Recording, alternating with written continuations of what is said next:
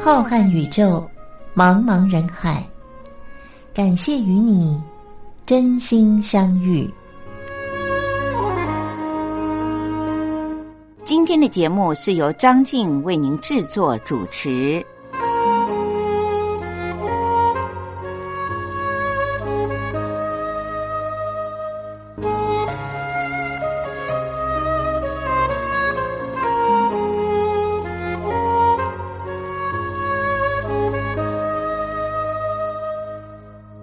众朋友，大家好，欢迎收听光华电台在星期天晚上零点十分为您播出的《真心相遇》，我是节目主持人张静，在空中将会陪伴您接下来的这五十分钟。希望各位听众朋友可以在节目当中听到张静自己很喜欢，同时也是您觉得听起来很不错的歌曲。当然，我依然会在节目当中和您分享目前全世界最新的医疗资讯以及。及为您说的历史故事，这一段时期，张静为您说的历史故事是有关于以知名的历史上的建筑物，结合当时那个朝代而留下，现在给后人津津乐道，也可以亲自去参观的一些历史的建筑物。大部分呢都是皇宫，皇宫自然和王室的生活是息息相关的。我们就可以透过这个建筑的美学以及当时的年代背景，了解到在好早好早，甚至于有千年历史的这些皇宫当中，当时曾经发生过什么样的点点滴滴的历史故事。希望各位听众朋友能够透过听广播，获得更多的知识。节目的一开始，还是让我们先来听一首很好听的歌曲。今天走进录音室的时候，我突然有一种感觉，自己好像在节目当中很少播放台湾知名的天团五月天的歌曲，所以今天就特别的在音乐的资料库里面搜寻了一下。那么，第一首要为您介绍的是五月天在诸多的演唱会当中。曾经多次的唱过的这首很热闹的，观众呢共鸣也非常高的，叫做《干杯》。节目的一开始，就让我们一起来欣赏这首五月天带来的《干杯》。会不会有一天，时间真的能倒退，的回不去该悠悠的岁月？也许会有一天，世界真的有终点，也要和你举起回忆酿的甜，和你再干一杯。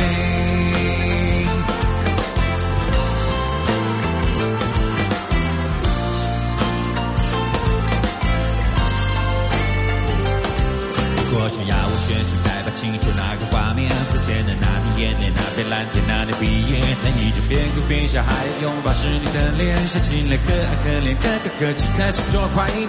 怀念总是突然怀念不同夏天，那回忆冲破靠近，冲出岁月在我眼前，我和你留着看着各种气息在这场边，说好的无论如何一起走到未来的世界，现在就是那个未来那个世界，我身边你的身边我的身边不是同一边。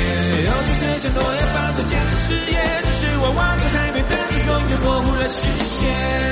会不会有一天，时间真的能倒退，追回你的、我的、回不去的、悠悠的岁月？也许会有一天，世界真的有终点，也要和你举起回忆酿的甜。和你再干一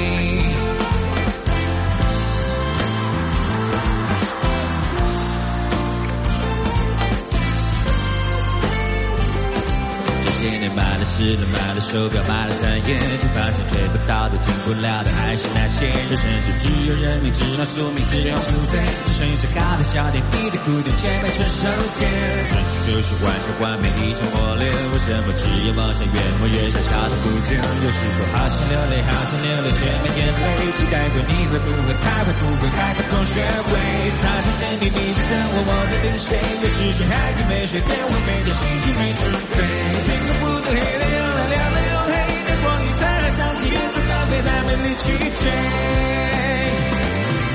会不会有一天，时间真的能倒退，追回你的、我的、回不去的悠悠的岁月？也许会有一天，世界真的有终点，也要和你举起回忆酿的甜，和你再干一杯。就会有一天，我们都变成昨天，是你陪我走过一生一回匆匆的人间。有一天就是今天，今天就是有一天，说出一直没说对你。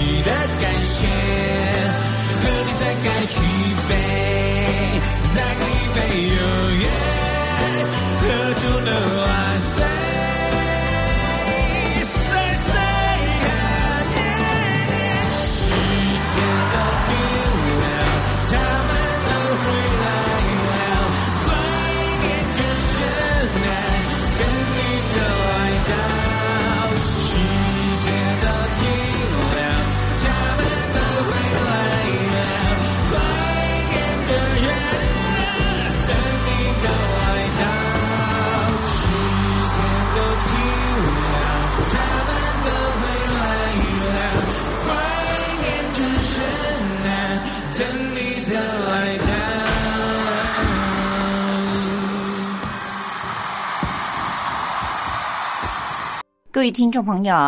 二零二零年全世界都因为受到了新冠肺炎的影响，很多人都没有办法到公共的场所，有些国家整个国家都被管制了，所以呢，越来越多人是在家里面做运动，没有办法到户外或者是到健身房里面去做运动。那么，您在家里做运动的时候，都做哪些运动呢？接下来，张静要和您分享的这则刊登于美国医学会的期刊上的一则小小的报告，可能会引起很多男性朋友的注意，也会让大家吓一跳吧。这项研究的时间追踪了长达十几年，是由美国知名的哈佛大学的公共卫生环境健康研究所所进行的。他们发现，如果男性的朋友做伏地挺身的运动，一次没有办法连做十下的话，那么十年之内发生心脏病的风险就会增加。事实真的如此吗？事实上，很多的男性朋友，尤其我们亚洲的男性朋友，在做伏地挺身的时候挺困难的。这个研究团队他们所做的测试对象大约是一千一百多位的美国的消防队员。我们知道，美国的消防队员的体格就仿佛美国的足球队员一样，是非常的健壮的，而且他们都很年轻，平均大约年龄只有四十岁。在一般的作为身体和健康的指数的 BMI 值上呢，都是二十八点七左右，这可以说是一个很标准的 BMI 的数值。看起来身材都不错，应该做伏地挺身一点问题都没有。可是哈佛大学的公共卫生环境研究所，他们在研究开始的时候，就先测量了这些消防队员们做伏地挺身的能力，也进行了在跑步机上面检测他们做有氧运动的能力。之后呢，接受测试的人每年都会接受一次身体健康检查，也会填写一些有关于身体健康的调查表。结果十年之内，大约一千一百多位的消防队员里面有三十七位的队员出现了心脏病。经过了研究团队的仔细检查，意外的发现，这三十几位的消防队员，他们在十几年当中做伏地挺身的次数，和他们罹患心脏病的关联，大于了他们在跑步机上做有氧运动的能力。也就是说，这些消防队员。他们平常在做运动的时候，做伏地挺身的时候呢，都没有办法一次连做十下以上。但是他们在跑步机上进行慢跑的能力呢，和其他的一千多位的消防队员是大同小异的，并没有很大的差别。只有在做伏地挺身的时候呢，别人可能可以一次连做了十几二十下，但是他们这三十几位呢是没有办法一次连做十下以上的。结果。他们在十年之内罹患心脏病的风险就大大的增加了，因此哈佛大学的公共卫生研究所呢，就把这个研究的结果做了一篇小小的报告，刊登在了美国医学会的期刊上。不过，这项报告引起了全世界的重视，因为很多人都在做运动，却不一定是在做伏地挺身。也许他是游泳，也许他是在跑步机上慢跑，也许他是剧烈的马拉松选手。可是他平常就是没有养成要做伏地挺身运动的习惯。难道除了伏地挺身之外，其他的运动都是白做了吗？对于避免心脏病一点帮助都没有吗？虽然刊登在全世界知名的美国医学会期刊上，但是还是引起了我的好奇，同时也让很多的人心里都存在了疑问。那么，我们来听听看台湾的心脏内科的主任邱俊仁医师，他针对这一点有什么样的看法呢？他说：“做运动的成绩的好坏啊，确实是可以显示一个人的健康状况，但是。”伏地挺身一次没有办法连做十下以上，就表示会增加了罹患心脏病的风险。这个说法呢，邱俊仁主任他是不同意的。他认为运动其实是可以被训练出来的。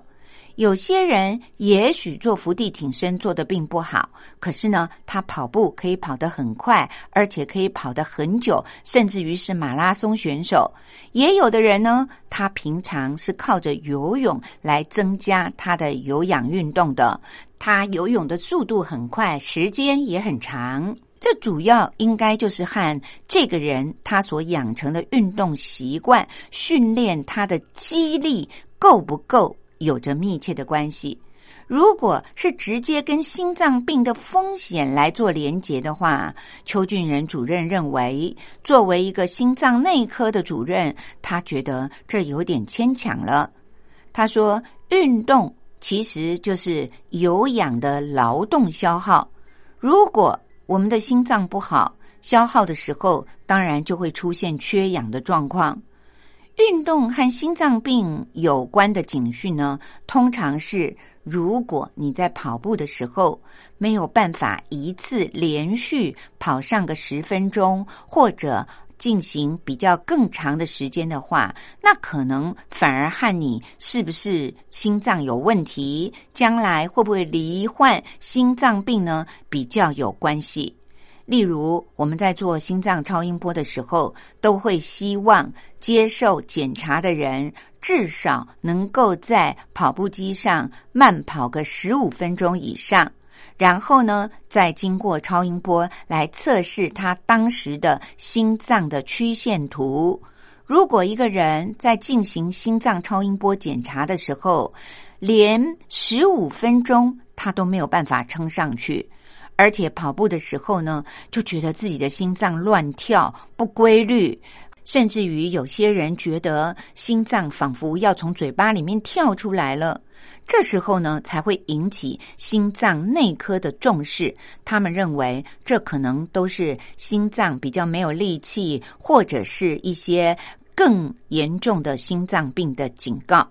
因此，邱俊仁主任认为，除了伏地挺身之外，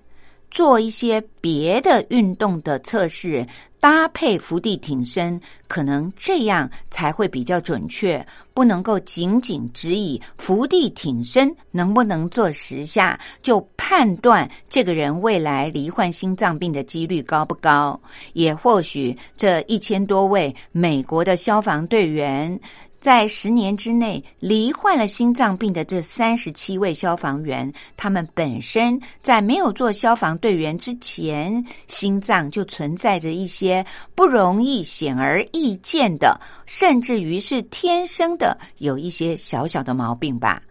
我想邱俊仁主任的这番解释呢，更为仔细，也让我们更明白了。一个人呢，除了伏地挺身之外，做别的运动，只要养成长时间的运动的习惯，在时间上能够做得越久，而且每一年做的次数能够越多，那么才能够真正的显示出这个人的心脏是不是健康。不能够仅仅只以伏地挺身这一样的测验结果来作为评量心脏健不健康的标准。各位听众朋友，您认为呢？美国医学会的期刊上的这一则报告是不是有一些缺陷呢？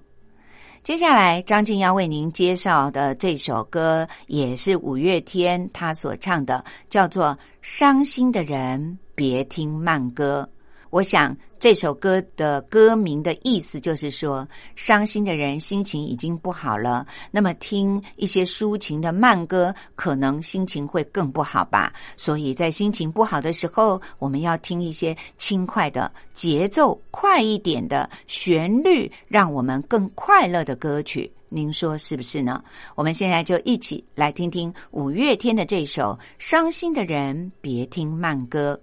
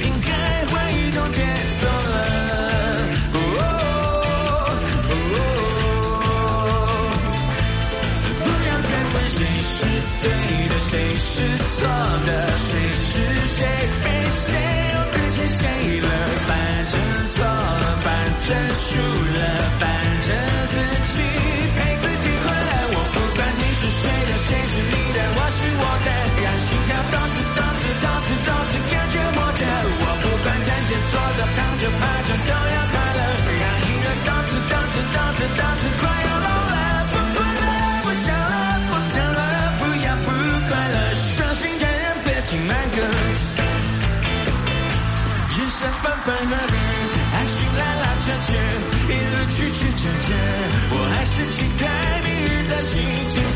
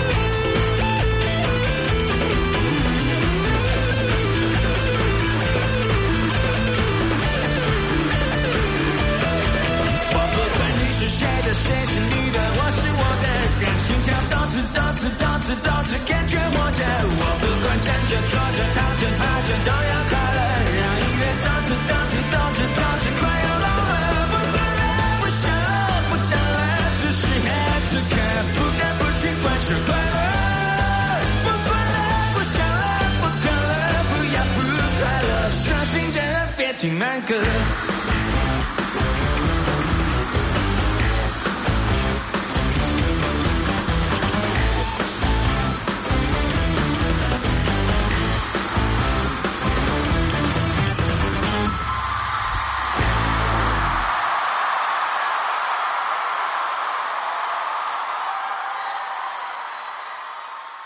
各位听众朋友，刚才我们听到的这首歌是台湾的天团五月天所带来的《伤心的人别听慢歌》，的确是如此。心情越不好，我们越要把自己放在一个导向快乐的环境当中，那当然就要听一些轻快的歌曲，一些振奋人心的故事了。接下来，张静要和您分享的这则医学的资讯，是刊登在国际的人类遗传学期刊上的一篇报告。我们都可以从现在的电视广告、广播的广告当中听到不少的有关于益生菌的广告。益生菌仿佛变成了万能了，就像张静自己就曾经听过各式各样品牌的益生菌的广告。一开始呢，我的认知就是益生菌可以对我们的肠道，也对于有便秘的朋友呢有很大的帮助。后来呢，就听到了很多，比如说可以让成人改善过敏的情况。如果是从儿童期就给他吃一些复合型的益生菌的话，还可以让这个孩子对抗过敏。现代的父母望子成龙、望女成凤，当然就不惜血本，很多的益生菌也越卖越贵。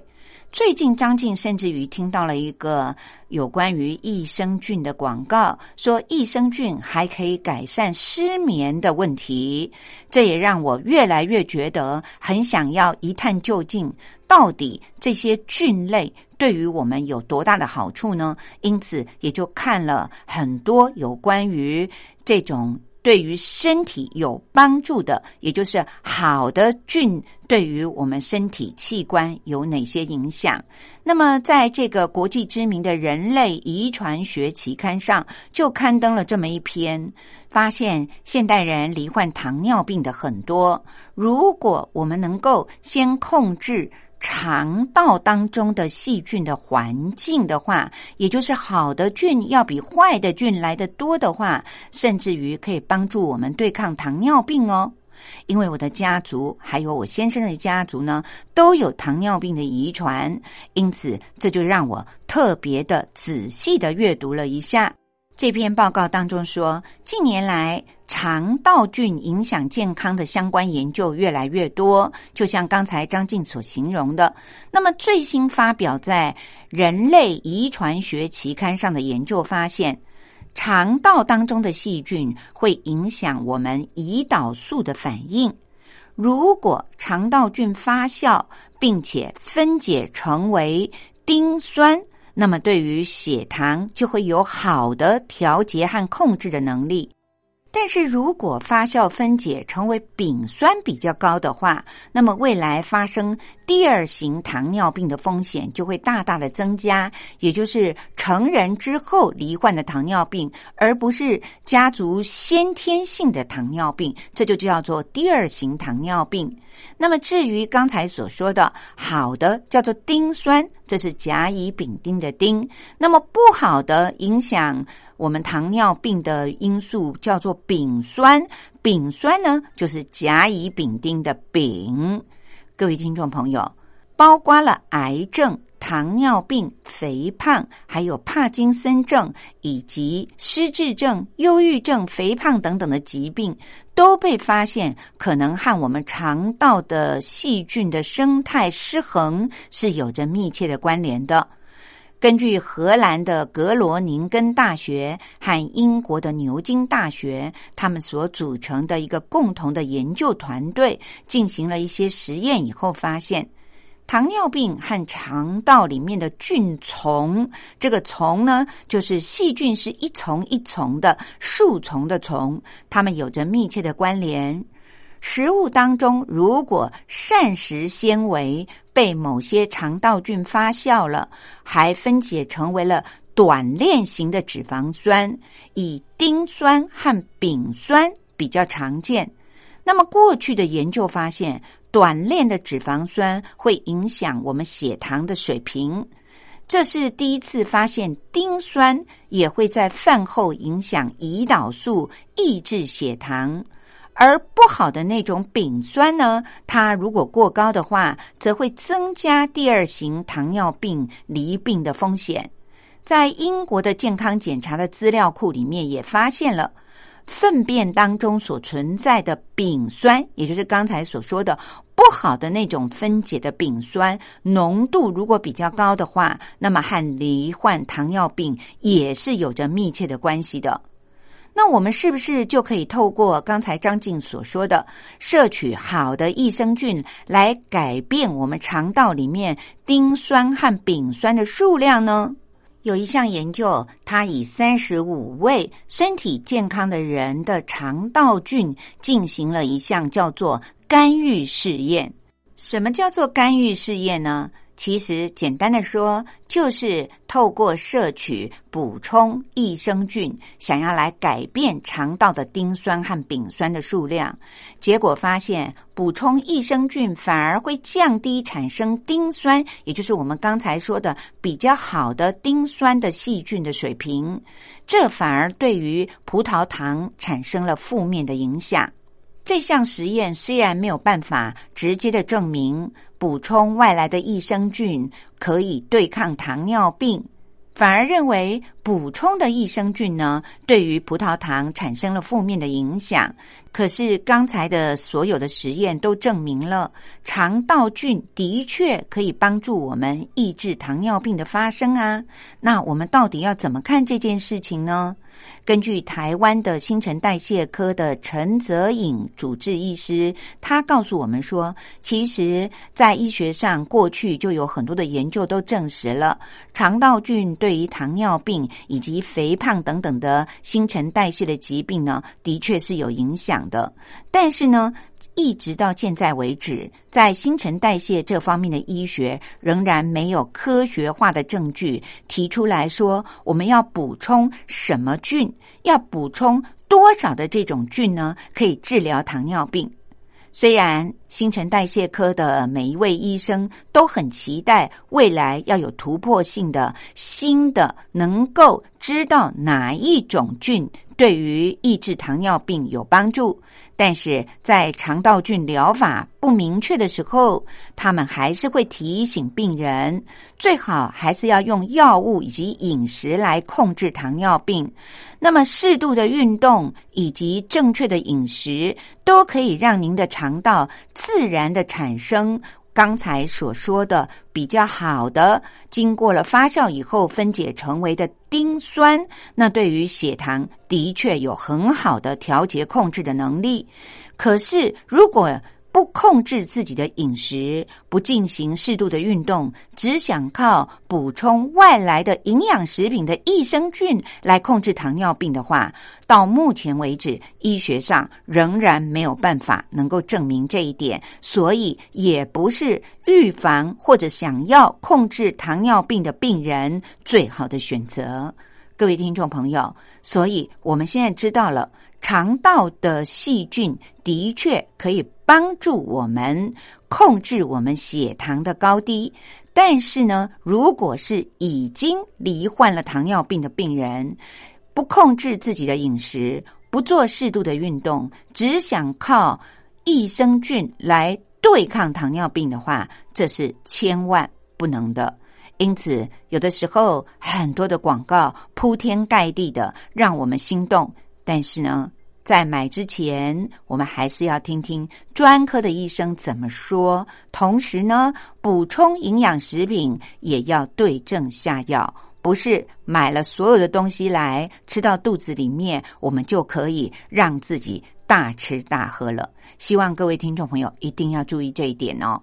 接下来节目的时间又到了张静为您说历史故事的时候了，欢迎各位听众朋友们继续的收听。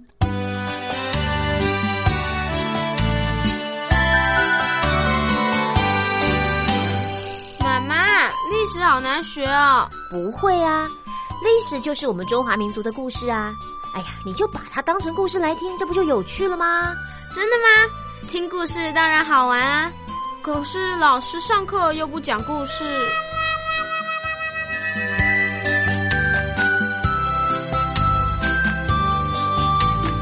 听光华小学堂说历史故事。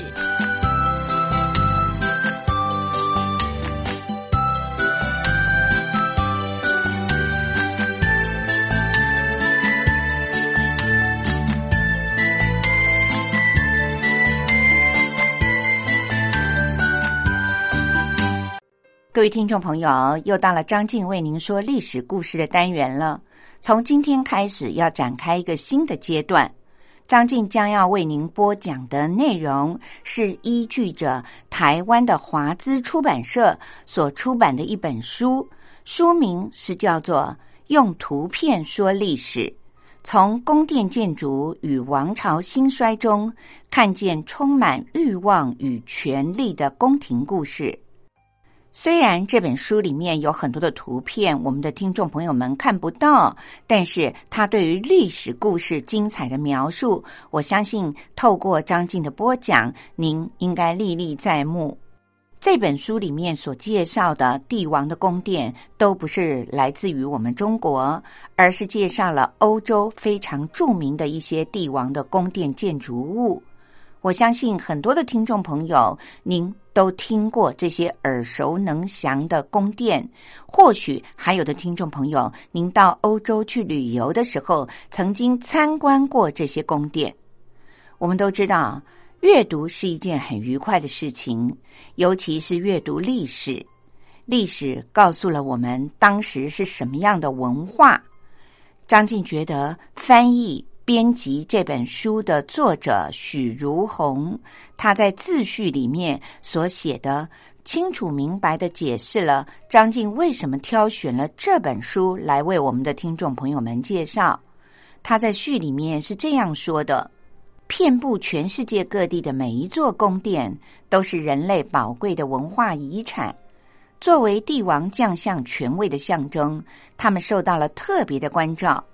雄厚的财力、优秀的建筑设计师，还有技艺超群的能工巧匠们，造就了宫殿建筑的卓越和辉煌，也映照着君王权势的强盛和武力的强大。